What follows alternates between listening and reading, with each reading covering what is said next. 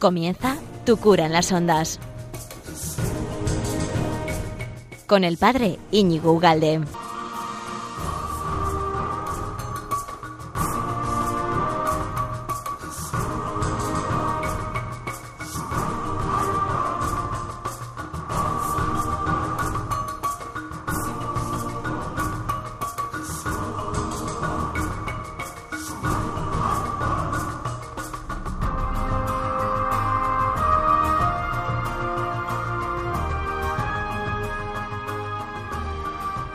Buenos días, amigo de Radio María. ¿Qué tal estás? Feliz año. Espero que tengas un año que estés dispuesto tú a tener y a poner todos los medios para tener un buen año, porque hay muchas cosas que nos van a venir dadas y no vamos a poder hacer nada, pero sí que es verdad que si nosotros empezamos, fomentamos, cuidamos la actitud de vivirla con Cristo, desde Cristo, pues es verdad que pase lo que pase, pues ciertamente no va a pasar absolutamente nada. Y digo pase lo que pase sabiendo que puede pasar cosas graves, tristes, etcétera. Pero bien, de la mano de Cristo, que de esto se trata, que es tratar vivir todo lo que nos pase durante nuestra existencia, ¿verdad? Bueno, malo, mm, en fin, normalito, etcétera. Eh, se trata de vivirlo con Cristo. Bueno, pues eh, va a ser un año excelente si tienes la disposición, la predisposición ya de vivirla cada día mejor en, desde, desde tu fe cristiana, desde tu ser cristiano, pues descuida que acabará estupendamente. Bueno, pues hoy tenemos otra vez en, este programa de Tu Cura las Ondas, en Radio María, quincenalmente, aquí a las doce y media, pues tenemos un programa que, bueno, tres secciones que he dividido más o menos en eh, películas que ya no voy a tratar en una película en concreto, sino que me he dado cuenta de una tendencia que abunda en las películas actualmente que, bueno, lo voy a decir ahora, ¿no? Una tendencia un poco pesimista y mm, vamos a, a ello inmediatamente después de bueno, hacer este pequeño resumen, ¿no?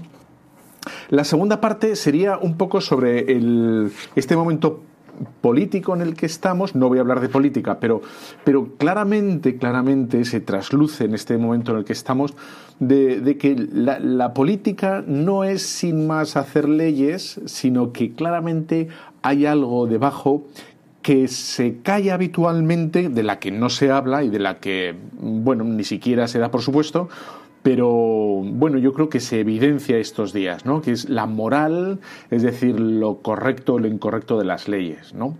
No es sin más mayorías por las cuales eh, unos ganen y otros pierdan, sino que claramente en los discursos, bueno, ya lo vamos a ver, eh, bueno, se puede detectar cómo hay una moral eh, detrás de, bueno, pues de los legisladores.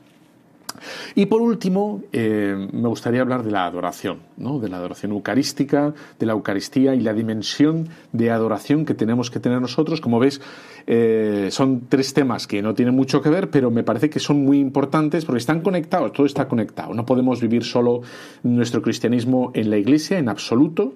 Y por otro lado, tampoco podemos vivir del cristianismo solo en la calle. Necesitamos los, necesitamos los sacramentos, necesitamos de la oración. Por lo tanto, ves que hay, esto es como un, bueno, como un tándem, ¿no? Eh, necesitamos una cosa, necesitamos otra, y sobre todo lo que necesitamos, todo esto, entre otras cosas, para cambiar nuestro corazón, para cambiar nuestro modo de ser, nuestro modo de estar en el mundo, y por lo tanto de ser, en definitiva, como dijo Jesucristo, levadura, ser luz y ser fermento, en definitiva, para, para el mundo, ¿no? Pues aquí estamos en, este primera, en esta primera sección de Tu cura de las ondas, en la cual hoy quiero hablar de un poco el tono esa especie como de, sensación que te dejan las últimas películas, por lo menos voy a hacer una gran comparativa, ¿no? Porque el otro día estaba viendo eh, la película El Joker, que es, eh, bueno, pues que todo el mundo habla bien de ella y me, apetecía verla, etcétera. Y qué duda cabe que mm, es otra película más que está muy bien hecha, mm, el ritmo... Eh, y luego como el cuajo de cada personaje, el, peso de cada personaje, la introducción, la explicación de cada personaje está muy bien desarrollado y realmente pues el Joker ya ha dejado de ser no sé si sabes quién es el Joker el Joker es el típico personaje malo de los de dibujos animados ¿eh? entonces se han hecho una película es el, malo el protagonista malo de eh, Batman. Entonces, hasta ahora era un, un, personaje absolutamente menor, ¿no? Era el malo del superhéroe, pero eh, lo que han decidido hacer es una película en la cual él es el protagonista. no es Batman, sino es el Joker. Y lo que ha intentado esta película es hacer una, una presentación, una introducción al personaje. ¿eh? El por qué el Joker es el Joker. Y cómo el Joker, que se llama así el personaje, cómo el Joker ha, llegado a ser quien es por las circunstancias que sea. ¿no? Bueno, eh, me parece muy interesante porque mm, es que no es la única película que está haciendo eso. ¿eh? No es la única película que se ha dedicado a explicarnos el por qué el malo es el malo. O por qué la gente rota, en definitiva, la gente que le va mal en la vida, que, está sufriendo, por qué ha llegado donde, donde ha llegado. hay una especie como de, de intención o de búsqueda o de necesidad de comprender el dolor y la desgracia de, todos estos personajes en los que sin querer yo el otro día me di cuenta y digo, bueno, pues esta es otra película más en la cual em, lo que se nos invita es a compadecernos e intentar entender el por qué el, mal, el malo es así. Entonces he cogido varias películas, por ejemplo, hay una película también muy buena, Nacido una estrella, que es de la cantante Lady Gaga, que creo que tuvo, no sé si algún Oscar, algún Globo, ¿no? Y, la película es bastante, o sea, es muy buena, la música es muy buena, pero también la sensación que te deja es de un agridulce o incluso nada de dulce, es, te deja una sensación en el cuerpo fatal, por cómo se desarrolla la historia, qué es lo que te están contando. En definitiva, cuentan el eclipse de, de una mega estrella de la música y, no voy a contar más por si la ves, ¿no? Pero en definitiva acaba mal, el desarrollo es, en fin, ¿no? Pero para que veas que no estoy hablando de, una, de un modo así como muy tangencial o, muy accidental, hay más películas. Por ejemplo, han hecho una película que se llama Maléfica, que, para que veas, ¿eh? que, todo se repite, la protagonista en este caso es la mala de Blancanieves, ¿no? Y entonces lo que han intentado hacer en esta película es del mismo modo que en lo de Joker, intentan explicar por qué Maléfica, es decir, la mala de Blancanieves, ¿eh? es mala. ¿no? Y, toda la película se trata en intentar acercarnos al personaje, o en definitiva, o sea, claramente, olvídate, ¿no? Que estás hablando de, de, dibujos animados o de historia de niños, ¿no? En cualquiera de estas películas. O, mira, hay otra película, ¿no? Beautiful Boy, que... Mm, que es muy dura también, ¿no? Es, es un niño roto, es un niño que tiene que soportar el divorcio de sus padres, es un niño que, un chaval, ¿no? Que se dedica, bueno, a consumir droga y, bueno, y sigue, ¿no? Y luego hay otras más, pues por ejemplo la última de que ha hecho eh, Pedro Almodóvar, ¿no? Eh, Dolor y Gracia. Pues también es otra película que intenta escudriñar, que intenta, intenta escarbar, que intenta entender el dolor, ¿no? El, bueno, la vejez, el sufrimiento, ¿no? Y de alguna manera la muerte. Bueno, y, hay más películas, ¿no? Beautiful Boy, Lady Bird, eh, hay unas cuantas películas, más de una, o sea, como habéis nombrado unas cuantas, que en definitiva eh, la sensación que yo veo en estas películas es como que mm, la gente no tiene optimismo. La gente ve, ¿no? Constata, los directores, los actores, la gente en definitiva constata que no hay muchas cosas positivas, muchas cosas alegres, ¿no? que alrededor o ellos mismos ¿no? están liderando un montón de fracasos personales y, sobre todo los personales, porque ninguna de estas películas hablan de, digamos, de, de fracasos económicos, laborales, etcétera, sino son todo mm, personas rotas, ¿no? Que en la vida personal, en las relaciones personales, a la hora de entender sus vidas, las entienden como fracasos, como errores gigantes, ¿no? Y por lo tanto son gente que sufre un montón, un montón. Y esas un poco las peripecias de casi todos estos personajes, de todas estas películas, y que cuando terminas de verlas te dejan una sensación durísima, ¿no? Este, este la gente no hace más que sufrir pero sufrir constantemente. Y como no han visto la luz, como no ven un punto de alegría, pues se han conformado absolutamente en que eso es la vida. Y lo que hacen todas estas películas es una descripción de vidas rotas y de una especie de conformarse en que esto es lo que hay y no hay más, ¿vale? Lo único que hay es dolor y sufrimiento. Y la gente en general el público, como tampoco le va muy allá, empatiza con ese dolor. Y, ve que, es verdad que, no hay más, que no hay más, y esto es la vida, esto es un sufrir, esto es un valle de lágrimas, y no hay absolutamente. Y es verdad que hay sufrimiento, ¿eh? claro que sí. Pero es que eh, lo que intenta estas películas es como. Primero, no acaban bien, ninguna. ¿no? Es como decir, mira, no, no procures o no intentes buscar un poco de luz o un poco de, alegría porque no, no, existe, ¿no? Hay ausencia de bien absoluta en todas las películas estas, pero una ausencia de bien brutal, brutal. Y, y por otro lado, también en cada uno de estos personajes y más películas, ¿no? Hay eh, por, por muy contrario a lo que parezca, hay una ausencia de libertad brutal, porque todos ellos, todos los protagonistas de todas estas películas y demás, no dejan de ser em, gente condicionada por el dolor y por la desgracia, de tal manera que, por ejemplo, en la película del Joker, eh, lo que hace toda la película es justificar el desenlace final que no te lo voy a contar. De tal manera que tú cuando ves la escena lo que piensas es, claro, claro, normal, ¿no? ¿Por qué? Porque lo único que has visto a través de toda la película es una un personaje sufriente, eh, dolido y, y, que no ha visto un punto de luz en su vida. Nadie le ha dado las nadie le ha querido, nadie le ha aceptado, nadie le ha ayudado, nadie, absolutamente nadie. De tal manera que la consecuencia lógica es de una persona que bueno, pues que todo le ha salido mal, es, bueno, tal y como acaba la película, ¿no? Y, con, y con las otras igual, ¿no? Aquí sería una, un poco de paradoja, porque, claro, el bien, el bien que todos lo deseamos y que todos lo buscamos, em, claro, no aparece porque, entre otras cosas, el bien hay que explicarlo que hay que luchar por el bien, hay que trabajar por el bien. El bien no nos es dado sin más automáticamente.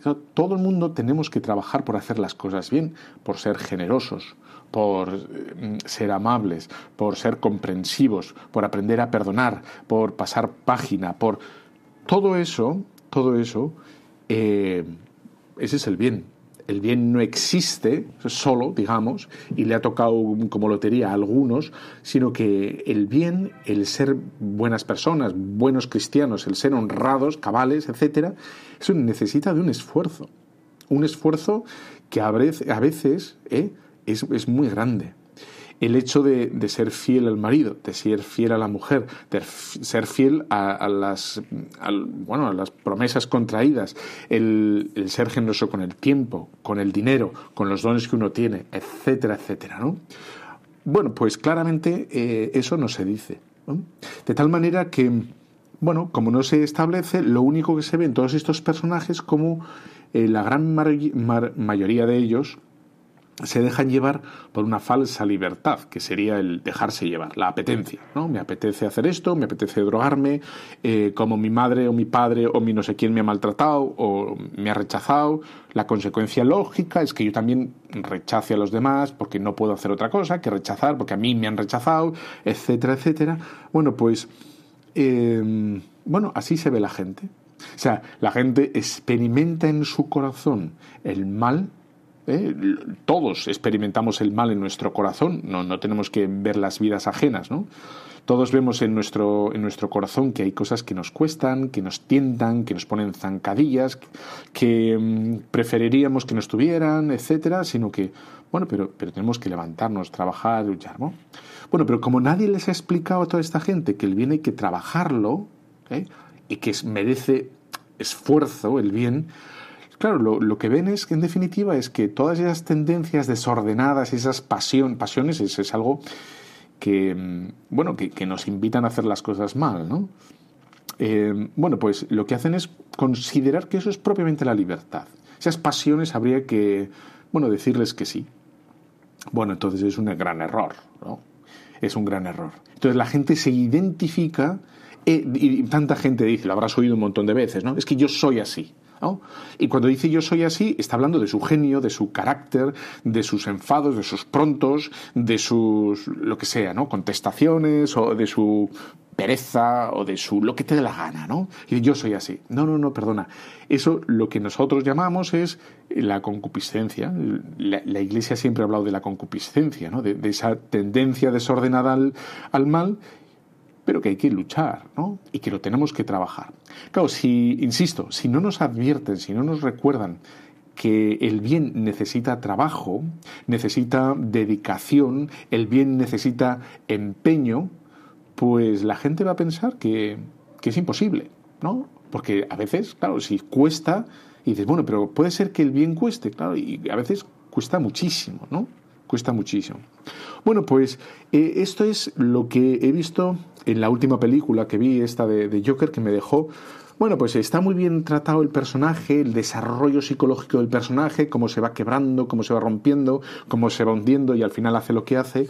Y bueno, pues la película lo hace muy bien, ¿no? Eh, digamos, esa descripción psicológica, el hundimiento, cómo se va, va a peor el personaje, pero en definitiva dices, claro, o sea, te deja un, mal sabor de boca, un absoluto mal. Y por contra, voy a hablar de, de las otras que he puesto estos días, he puesto en la parroquia el otro día pusimos el, la película del Padre Pío de, de Zabala, que no sé si la has visto.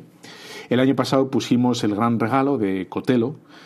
Y el otro día yo me vi con mi familia en la de Converso, de David Zarratibel, que te la recomiendo también, ¿no? Es sobre la conversión de Raúl del Toro. Es un organista de aquí, de Pamplona. Es un, un documental que tiene varios premios. Bueno, la cuestión es que de todas estas películas te dejan un buen sabor de boca. ¿No? O sea, son positivas, son aleccionadoras, son estimulantes, son animantes, porque ves cómo la gente ha sufrido, la gente lo ha pasado mal, la gente, eh, en fin, ha pasado momentos de oscuridad vital, pero, pero ha salido adelante y el mensaje es positivo. aunque lo haya pasado mal, aunque haya habido un divorcio por aquí, o aunque haya habido una ruptura, o aunque haya habido algo malo, negativo, eh, en todas estas películas y más ¿no? que, que aparecen, pues te dejan un buen sabor de boca porque en definitiva ves que el bien es superior al mal. ¿eh? Y cuando nos tratan todas estas películas, ¿no? nos tratan de, manifestar una, una, sociedad, bueno, pues absolutamente rota, ¿no? que no puede esperar nada, que, que, el bien no está presente en ninguno. Claro, uno ve estas películas y dice, qué maravilla, qué bien. O sea, la gracia de Dios existe. Eh, hay gente buena, hay gente que trabaja por el bien, hay gente que, que, bueno, pues que gracias a Dios las cosas al final le han ido bien. No sin esfuerzo, no sin trabajo, no sin sufrimiento, ¿no? De hecho, me hizo gracia porque cuando pusimos esta película de, del Gran Regalo, que no sé si la has visto, ¿no? De Cotelo, en la parroquia, es muy bonita. Es ciertamente te sales, sales con el alma esponjada, el corazón anchado, lleno de oxígeno, lleno de, en fin, ¿no? Y dices qué maravilla, porque son un montón de de testimonios de gente que lo ha pasado mal, etcétera, y, ha sabido perdonar, ha sabido mirar, mirar a otro lado, ha sabido tirar para adelante, y al final, después de ese pequeño tirón, de ese esfuerzo, ¿no? De perdonar, bla, bla, bla, bla, bla, bla, pues acaba todo bien, ¿no? En, las diferentes historias que cuenta. Bueno, pues digo que la anécdota que me llamó la atención es que cuando salimos y, la gente salía disimulando como que no había llorado, pero sí que había llorado, ¿eh? Em, lo bueno o lo que me llamó la atención es que hubo una persona eran todo testimonios reales, ¿eh? no eran películas, eran testimonios de primerísima mano de cómo la gente había pasado esto, lo había pasado lo otro, un montón de cosas, y bien. ¿Y cómo salió una persona y, dijo, esto es demasiado bonito para ser verdad? ¿No?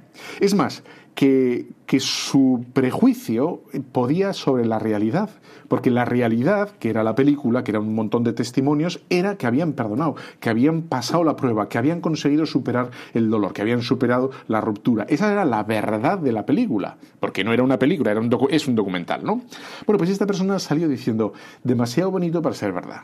Y dice, pero, si es que es verdad, es que es verdad. Entonces, ya ahí vuelvo otra vez al comienzo de esta sección del programa, eh, que es cómo la gente cree más en el, en el mal, cree más en el poder, ¿no? De todas estas cosas que, bueno, como en la desesperanza, en la desazón. O sea, la gente dice, mira, aquí no hay solución. Y el cristianismo es la solución para aquí, no solo para el cielo, Es también, bueno, es verdad, con esfuerzo, con dolor, a veces cuesta, a veces cuesta la sinceridad, ¿no? Para que dejarse ayudar. Y de ir al sacerdote y decir, me pasa esto, esto, esto, esto, y de, bueno, ser sincero para dejarse ayudar. ¿eh? Estoy pasándolo mal aquí o allá, o tal, y de, bueno, pero aún así es, es una maravilla, ¿no?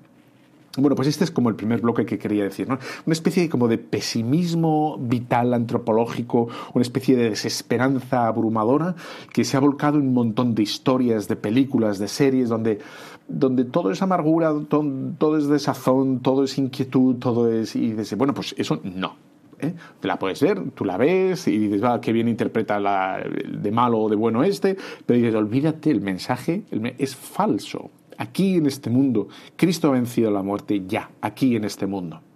No solo después, también después, aquí, ¿no? Por lo tanto, se puede, es posible, la sinceridad, la generosidad, la abnegación, la pobreza, el desprendimiento, eh, todo es posible, es posible, ¿no? Así que no te dejes contaminar por esta contaminación espiritual y ánimo, adelante. Bueno, te dejo con esta canción que me encanta, que es animosa y animante, que es la de prender fuego a la tierra. Eso es lo que dice, ¿no? Eh, nos hemos alejado de ti, eh, pero tengo que volver al camino, tú eres el camino y, ese eres tú, ¿no? Venga, que ardamos de amor a Dios y volvemos en nada.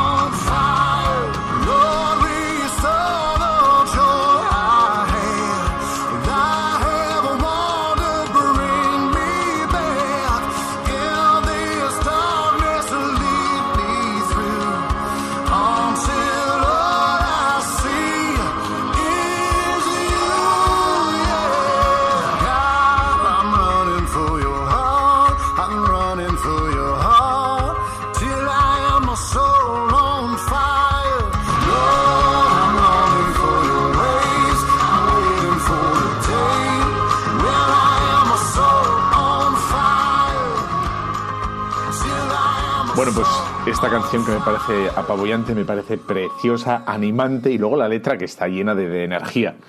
Y como no puede ser de otro modo, aquí seguimos en Radio María, Tu cura en las ondas, ya sabes, cada 15 días, bueno, dispuestos a darlo todo por, por hablar de todos los espectros, espectros de, de la realidad, que son, digamos, lo cultural que hemos venido hablando hasta ahora, todas esas películas que están, bueno, pues dejando en nosotros o están eh, radiando pues cierto pesimismo o más que cierto, un pesimismo real, ¿no? Una especie como de desesperanza cultural, bueno, a nivel de canciones, de películas, de modo de, de enfrentar y ver la realidad. Y ahora nos toca, digamos, la dimensión más, que, bueno, en este segmento, en esta segunda sección del programa, que, pretende ser más práctica o más realista sobre, bueno, yo creo que hay que hablar de política, ¿no? Sí, hay que hablar de política. Ya sé que no te apetece lo más mínimo, pero un poquito hay que hablar. Y lo vamos a hablar porque me llama la atención y vamos allá, ¿no? Me llama poderosamente la atención. Yo no sé si, si bueno, tú te has dado cuenta, supongo que sí, que de un tiempo a esta parte eh, hay muchos, bueno, muchos políticos venían hablando, vamos, de hace mucho tiempo ya, ¿eh? Em, bueno, de esta típica expresión que es, cuando nosotros lleguemos al poder, lo que nosotros vamos a hacer es pum, pum, pum, pum, ¿no? Puntos suspensivos. Aquí me refiero a cualquier partido político.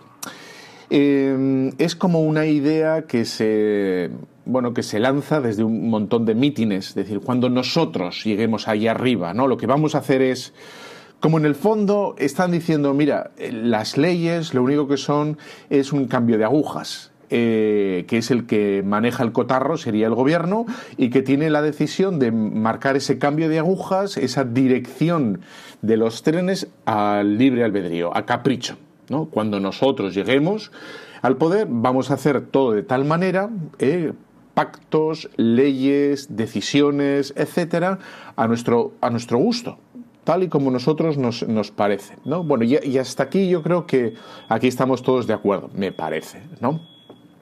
Y sin embargo, el otro día, viendo el famoso debate de investidura de, bueno, del actual presidente del gobierno, Pedro Sánchez, ¿no? Eh, claro, el, tema se agrió bastante. Y me llamaba la atención eh, este debate de, investidura porque no era coherente. ¿A qué me refiero con que no era coherente? Pues me refiero a que si de verdad lo que todos estos partidos políticos han venido diciendo durante años, si de verdad se lo creyeran, pues no tendría por qué haber sido tan agrio el debate. Es decir, que todo el mundo sabe a qué atenerse eh, si seguimos las mismas reglas del juego, que es a saber que el que llegue arriba, eh, con los pactos necesarios, pues es el que va a dominar el cotarro. Y ya está, ¿no? El que va a dominar la dirección eh, en el cambio de agujas del tren. Y dices, bueno, el que llegue arriba ya está.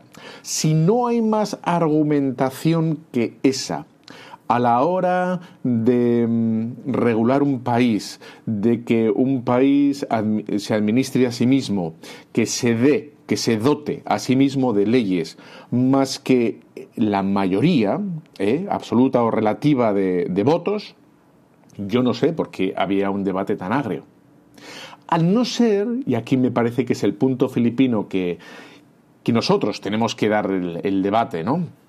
y que tenemos que reivindicar a los políticos que sean políticos de, de profundidad, de calidad. ¿eh? Es decir, ellos mismos, y me, me, remito ahora al mismo debate de, investidura del presidente, ellos mismos se, se, atacaban a sí mismos y se, y se decían que eran eh, liberticidas, que estaban faltando al Estado de Derecho, que eran totalitarios o que eran, bueno, intolerantes o que habían mentido, etcétera, etcétera. Bueno, con esto qué quiero decir? Quiero decir que todos estos conceptos de, atentar contra la libertad, de atentar contra los derechos, de atentar o de mentir, ¿no? O de ser intolerantes, todos estos argumentos escapan o son previos uh, al, a lo que es lo meramente numérico en una votación. ¿no? A ver si me, me, consigo explicar. Si realmente estamos hablando de, a la, para que una ley ¿eh? Sea, sea legal, lo único que necesitara es la mayoría de, de los diputados y ya está, pues no hay más que discutir. Sin embargo, cuando todos ellos, todos los diputados, todos los grupos parlamentarios o todos los partidos se acusan de otra cosa distinta, que es como eh, faltar a la libertad, faltar a los derechos fundamentales, faltar a la tolerancia o incluso de mentir, ya estamos hablando no de puro de puras matemáticas, no estamos hablando de, de números, estamos hablando de, de moral, Estamos hablando de cómo entendemos al hombre, hasta dónde se puede llegar con los derechos y hasta dónde no podemos llegar con los derechos. ¿no? Hasta dónde el hombre es libre y qué es lo que tiene que obedecer el hombre y hasta dónde el hombre no es libre y tiene que acatar. Acatar. Bueno, pues aquí este me parece que es el debate que no se ha dado porque lo único que han venido haciendo durante décadas es cuando nosotros lleguemos al poder, cuando nosotros lleguemos al poder y todo el mundo ha callado, es decir, es verdad, bueno, pues sí, claro, si se acepta ese discurso, ¿eh? cuando yo llegue al poder voy a erradicar a los judíos, voy a erradicar a los negros, voy a erradicar a los catalanes, o voy a erradicar a los españoles, o voy a erradicar a las mujeres, o voy a erradicar a los... Bueno, si no hay más discurso que ese, pues es que no hay ninguna discusión posible ya, porque es, se acepta que el que llegue arriba es el que manda, porque las leyes no tendrían que reflejar nada más que un número, que una mayoría de diputados que la voten sí o no. Al no ser, y esto es lo que me parece que, tenemos que, reivindicar a nuestros políticos, que las leyes tengan que responder a una pregunta, es ¿qué significa que algo sea justo? ¿Eh? Que algo sea realmente, para que algo sea legal, para que algo esté escrito en un código, ¿eh? necesita antes que sea eh, justo. ¿eh? Por el mero hecho que se vote mayoritariamente no significa que algo sea justo. Está hablando del, por ejemplo, del aborto y ahora la eutanasia, o por ejemplo, de, de quitar por ejemplo, a la Iglesia Católica el derecho a educar en sus centros o en los centros que, o los padres, ¿no? Que, quieran elegir la religión eh, católica, si ellos lo quieren, ¿no? Que venga el Estado y diga, eh, yo declaro que tú no tienes derecho a elegir la religión de tus hijos en el centro de educación y dices, bueno, ¿por qué no? ¿Quién eres tú? ¿Eh? ¿Cuáles son mis derechos como ciudadano? ¿Cuáles son tus obligaciones? Claro, si eso no lo hablamos, y no lo hemos hablado durante décadas, lo único que hemos admitido es que el, bueno, el grupo parlamentario, el partido político que ha llegado, ha conseguido eh, bueno, los apoyos numéricos suficientes para llevar a cabo sus leyes. Y de bueno, pues, pues ahora entendemos que, lo que va a pasar es exactamente lo mismo. Es eh, un grupo parlamentario eh, va, a conseguir, va a conseguir todos los apoyos necesarios para numéricamente conseguir la mayoría necesaria y nadie se, ha, nadie se ha parado a preguntar durante estas décadas, y ahora ya es muy tarde, es, bueno, pero ¿es legítimo que cualquier ley o cualquier eh, pretensión a ley pueda ser, bueno, recogida por el Parlamento? ¿A cuáles, ¿Qué leyes son justas? ¿Qué leyes son injustas? ¿Y por qué? ¿Y por qué? Bueno, pues ese es el debate que, me parece mucho más interesante que ahora de empezar a acusarnos, ¿no? Tú eres mentiroso, tú más, tú más, tú más, porque no nos vamos a entender así de claro, ¿no? Al no ser que hubiera habido antes un diálogo de hasta dónde puede llegar una Cámara, hasta dónde puede llegar el Parlamento, hasta dónde puede llegar un código eh, de derecho, ya sea civil, laboral o penal o lo que sea, hasta dónde puede llegar. ¿eh?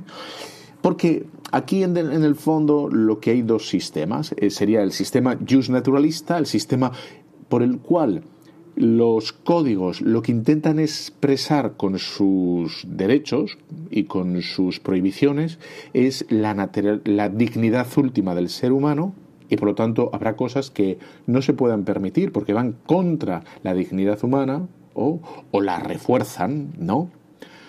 O tenemos otro sistema que sería el, sistema positivista. El, sistema positivista es todo lo que sea es inscrito en un código, porque haya, llegado a ser por consenso o por mayoría, me da igual el modo que haya llegado a ser inscrito en un código, tiene que ser cumplido. Es decir, sin responder a la dignidad del hombre, sin responder a, bueno, a cuál es el misterio del hombre. Bueno, pues esto es lo que me parece que nos, lo han hurtado y nos hemos dejado hurtar, hurtar por, por bueno, este debate que me parece mucho más interesante, ¿no? Que ahora, a último, al último momento, mal y pronto, pues eh, tenemos que decir, no, esto tú eres un mentiroso, tú eres un... lo que sea, ¿no? bueno, pues a insultarnos y a faltar unos contra otros. Bueno, pues esto me parecía interesante. Vamos, te dejo con otra canción que me parece bien bonita, que es eh, You Found Me, de Exactity Víctor, que, bueno, de una melodía muy tranquila y, y, me gusta porque viene a decir más o menos que yo me liberé cuando me encontraste. Yo, yo me di cuenta de quién era cuando tú me encontraste, que gracias a Dios es lo que nos pasa con el Señor, ¿no? Nos dimos cuenta de, de lo que significa la vida, lo que significa la libertad, lo que significan tantas cosas cuando nos encontramos con el Señor, ¿no? Y el Señor, pues realmente actúa como ese potenciador, ese fermento en nuestra vida y, y nos da el sentido, la carta cabal, a carta cabal de, de lo que somos y, y de lo que tenemos que hacer. Vamos allá.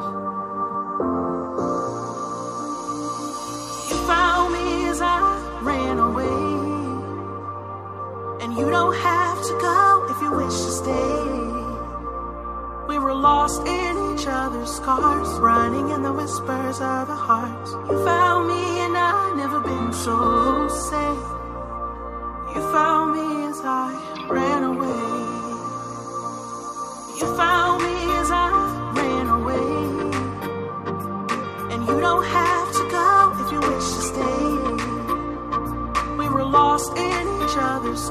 running in the of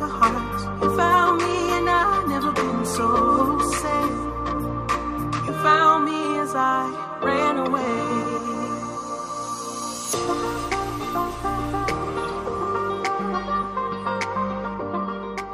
Pues muy bien, amigo de Radio María, aquí seguimos en este programa de Tu cura en las ondas, que como bien sabes, ¿no? Cada 15 días estamos aquí flotando en las ondas, también flotando en internet, porque nos puedes encontrar en la página web de Radio María, eh, Tu cura en las ondas, y luego también en un montón de plataformas, en YouTube, en Facebook, en Twitter, en eh, Instagram, bla, bla, bla, bla, bla, todas estas cosas. Y luego todas estas cosas también para que reenvíes, mandes o repases o lo que fuera, ¿no?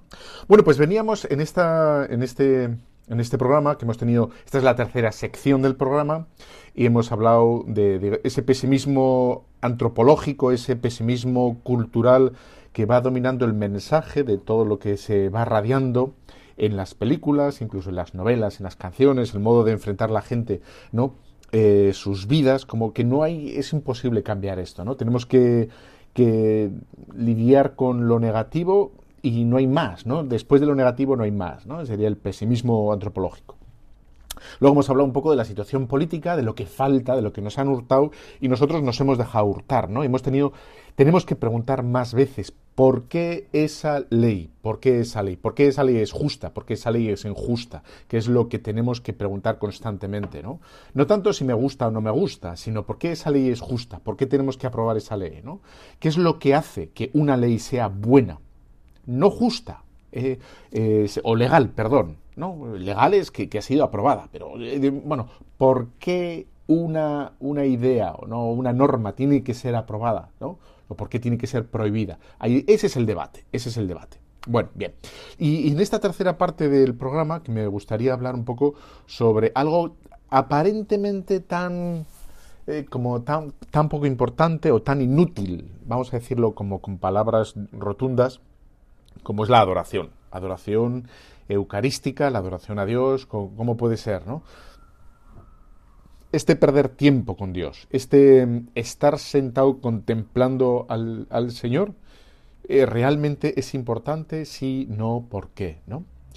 Bueno, y antes de empezar a, bueno, pues hablar y reflexionar contigo un poquito sobre este tema, pues qué, qué duda cabe que lo que quiero hacer es leer el Evangelio eh, y a ver, sacar experiencia y sacar conocimiento de la Biblia, que no es un libro más, eh, ni siquiera es un libro lleno de sabiduría, que también, si no es palabra de Dios, por tanto, todo lo demás, ¿no? Lleno de sabiduría, de adecuación y está bien. Em, pues me remito a Mateo 2, 1, 12, que lo leo. Dice, después de nacer Jesús en Belén de Judá, en tiempos del rey Herodes, unos magos llegaron de Oriente a Jerusalén preguntando, ¿Dónde está el rey de los judíos que ha nacido? Porque vimos su estrella en el oriente y hemos venido a adorarle. Al oír esto, el rey Herodes se inquietó y con él toda Jerusalén. Y reuniendo a todos los príncipes de los sacerdotes y a los escribas del pueblo, les interrogaba dónde había de nacer el Mesías. En Belén, en Belén de Judá, le dijeron, pues así está escrito por medio del profeta. Y tú, Belén, tierra de Judá, ciertamente no eres la menor entre las principales ciudades de Judá, pues de ti saldrá un jefe que apacentará a mi pueblo, Israel. Entonces Herodes Llamando a los magos en secreto, se informó cuidadosamente por ellos el tiempo en que había aparecido la estrella y les envió a Belén diciéndoles Id e informaros bien acerca del niño, y cuando lo encontréis avisadme para que también yo vaya a adorarle. Perdón. Ellos, después de oír al rey, se pusieron en marcha, y entonces la estrella que habían visto en el oriente se, colo se colocó delante de ellos para pararse sobre el sitio donde estaba el niño. Al ver la estrella, se llenaron de inmensa alegría, y entrando en, la, entrando en la casa vieron al niño con María, su madre, y postrándose le adoraron. Luego abrieron sus cofres y le ofrecieron presentes, oro, incienso y mirra. Y después de recibir en sueños el aviso de no volver a Herodes, regresaron a su país por otro camino. Bueno, como veis, este es el Evangelio del pasado domingo y yo creo que en el centro de todo el mensaje hay muchas cosas que se podrían decir, muy interesantes, pero el, centro del mensaje de, hoy, de este Evangelio, es la adoración. Y por eso me quiero parar un poco. La, mm, la cultura actual en la que estamos, y por eso yo creo que conviene como señalar sus carencias, es una cultura eminentemente práctica, eminentemente pragmática, que solo dedica tiempo, interés, esfuerzo a lo que va a ser útil en, digamos, a un periodo de tiempo corto.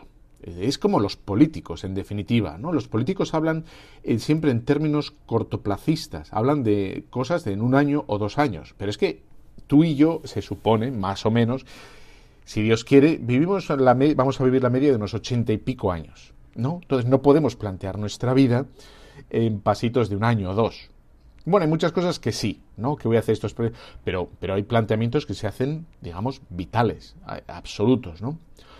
Y entonces esta cultura lo que hace es meter mucho, mucho énfasis, mucha energía en cosas, pues muy concretas que, pero a la vez muy superficiales. Estudiar es muy importante, pero si solo se hace desde el punto de vista de, bueno, de la necesidad de, bueno, de tener un trabajo, etcétera, y de adquirir unas habilidades, claro, eso no satisface a nadie, ¿no?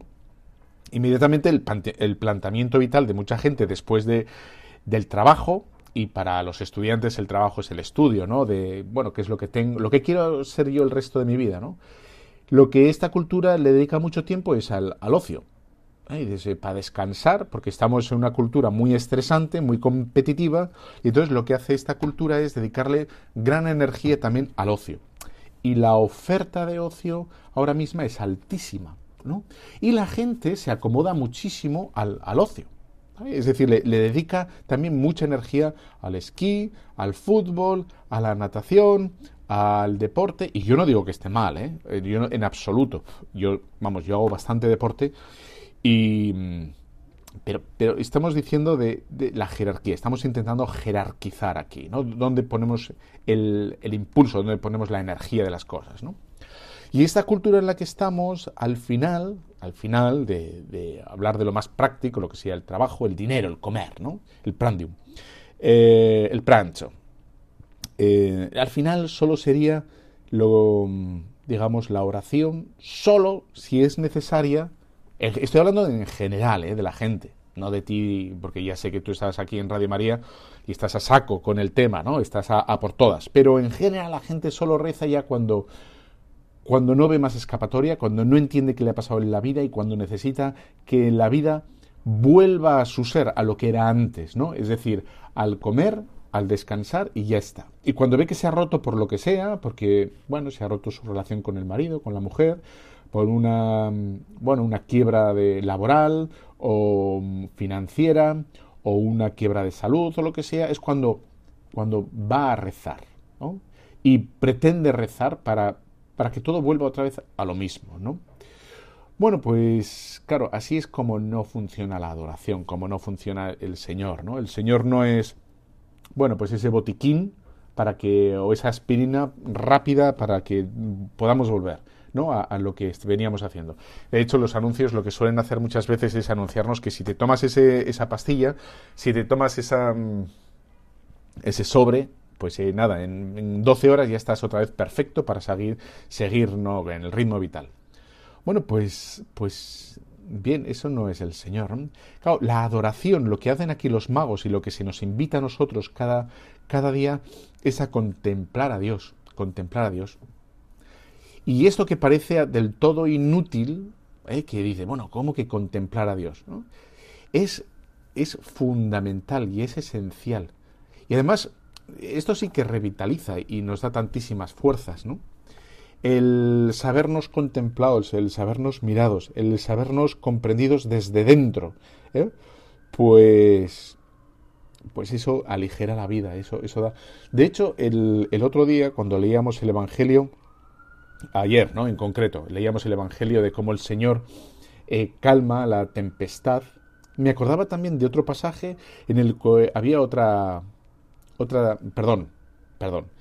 El Evangelio en el que leíamos era cuando eh, en mitad de la, de la, tempestad el Señor camina por las aguas, ¿no? Y decía que también hay otro, otro texto evangélico en el cual hay otro, bueno, otro, otra tempestad y el Señor está también dentro de la tempestad. Una está fuera de la barca y el otro está dentro de la barca.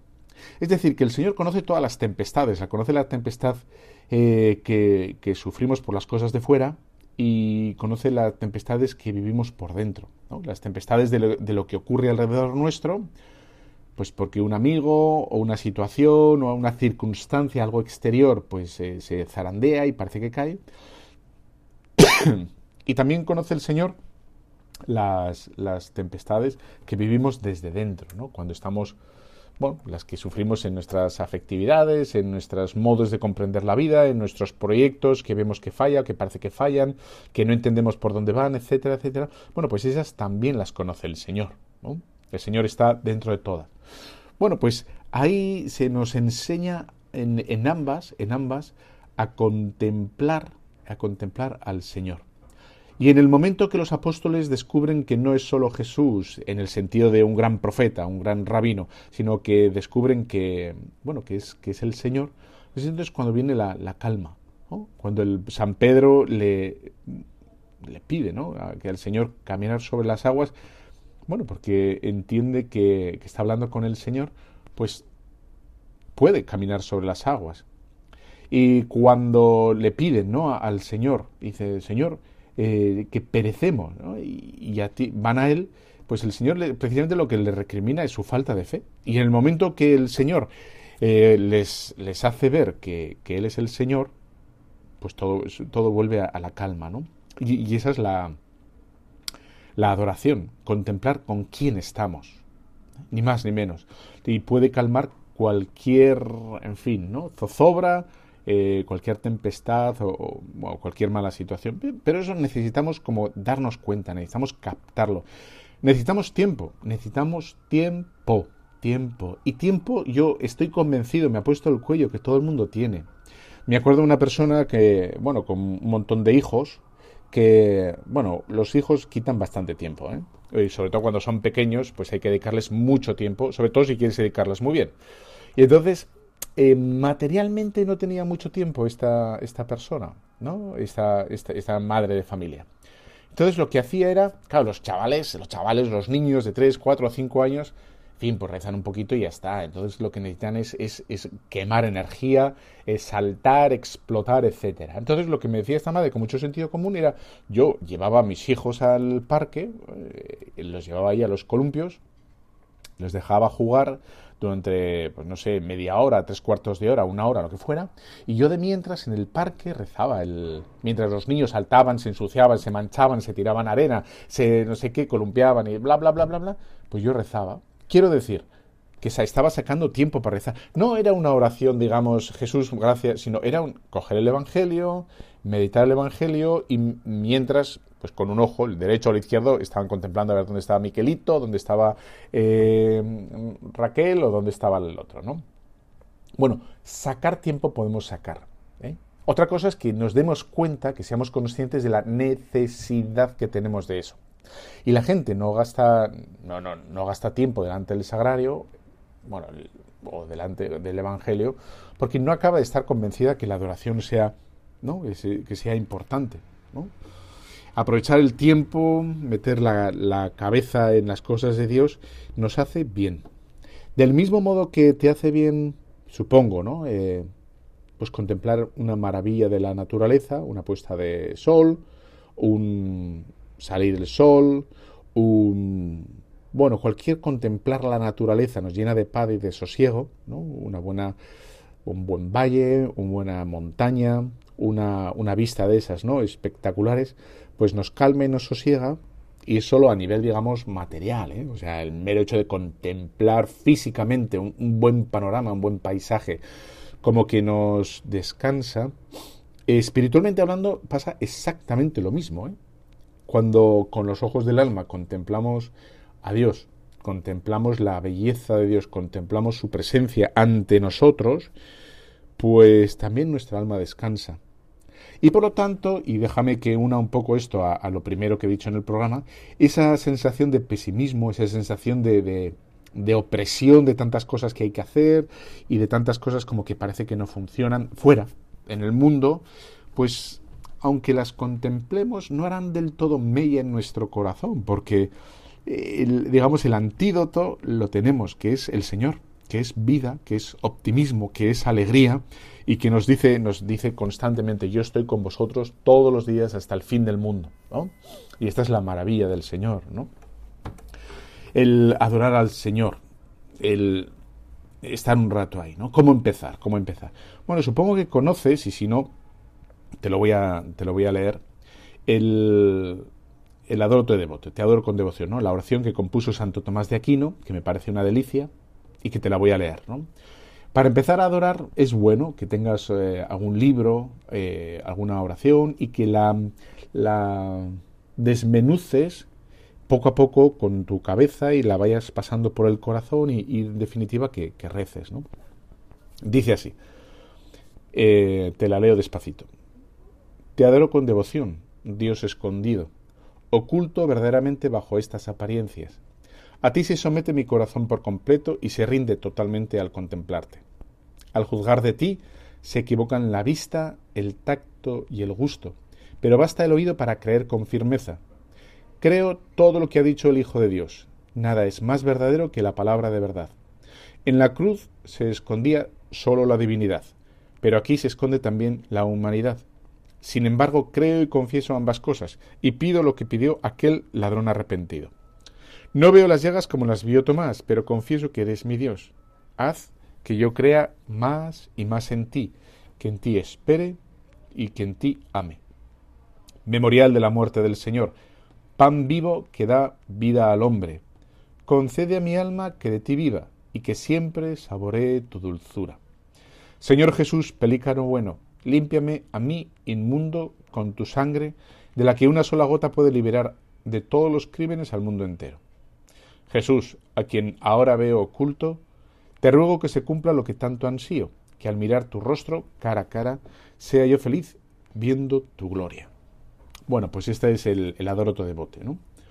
O, bueno, puedes empezar con una comunión espiritual. Creo que estás aquí, eh, que me ves, Señor, te adoro, creo en ti, espero en ti, y verbalizar casi casi, ¿no? Con la cabeza. ¿Para, ¿Para qué? Para caer en cuenta delante de, de quién estamos. ¿no? Es muy importante no tanto, o sea, ir con un tema, con, muchas cosas para pedir, porque tenemos mil millones de cosas para pedir, sino darnos cuenta ante quién estamos. O sea, darnos cuenta que estamos ante el Señor del universo, ante el Creador de, de absolutamente todo, incluso ha creado nuestra libertad. Él ha vencido a la muerte y por tanto vamos a pedir de otro modo, seguramente. No vamos a pedir con esa agitación, con esa urgencia que nos quita la paz, sino vamos a pedir como sabiendo que estamos delante de, del gran hacedor, ¿no? de, un buen padre, y que sabe perfectamente lo que necesitamos. Y bueno, esa paz volverá a nosotros, ¿no? Bien. De hecho, lo primero que hacemos en el Padre Nuestro es, es eso, invocar al Padre.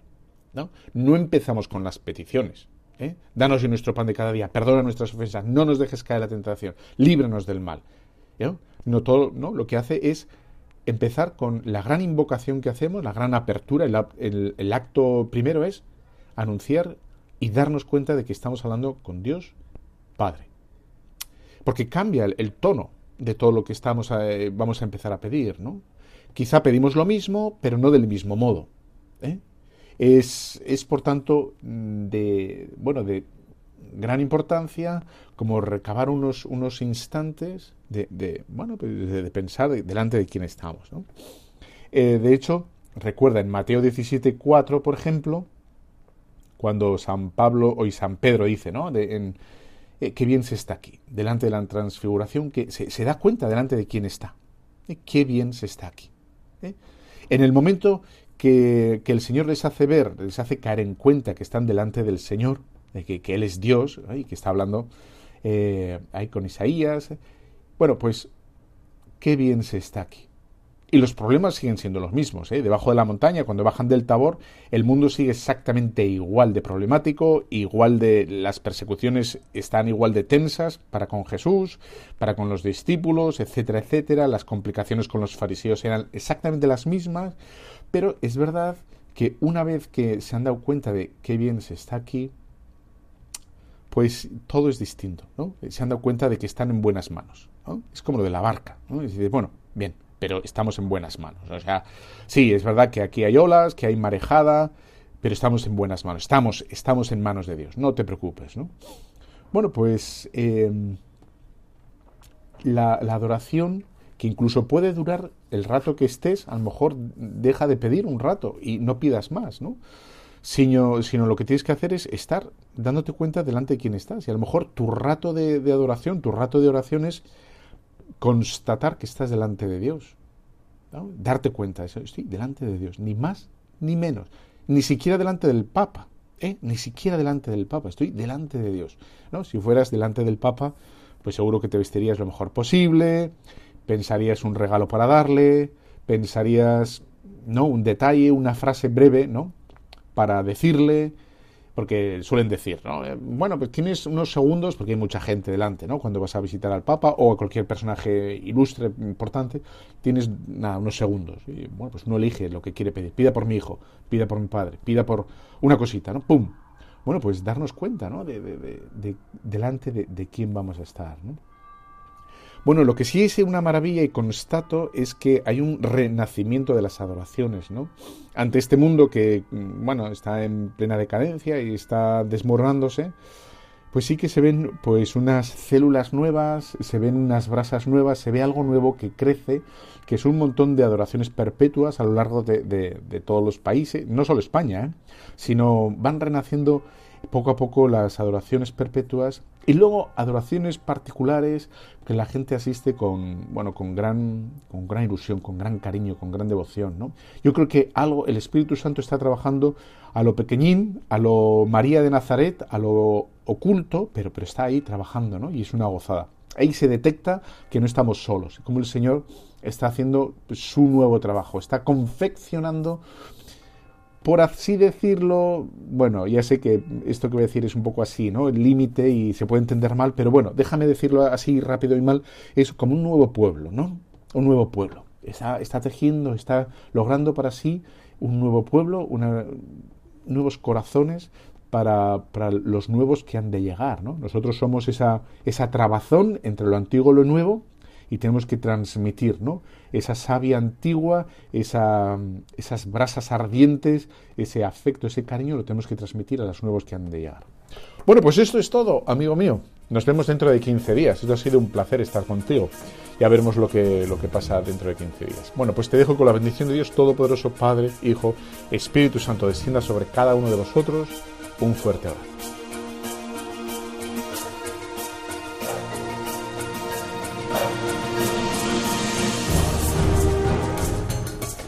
Han escuchado Tu cura en las ondas con el padre Íñigo Ugalde.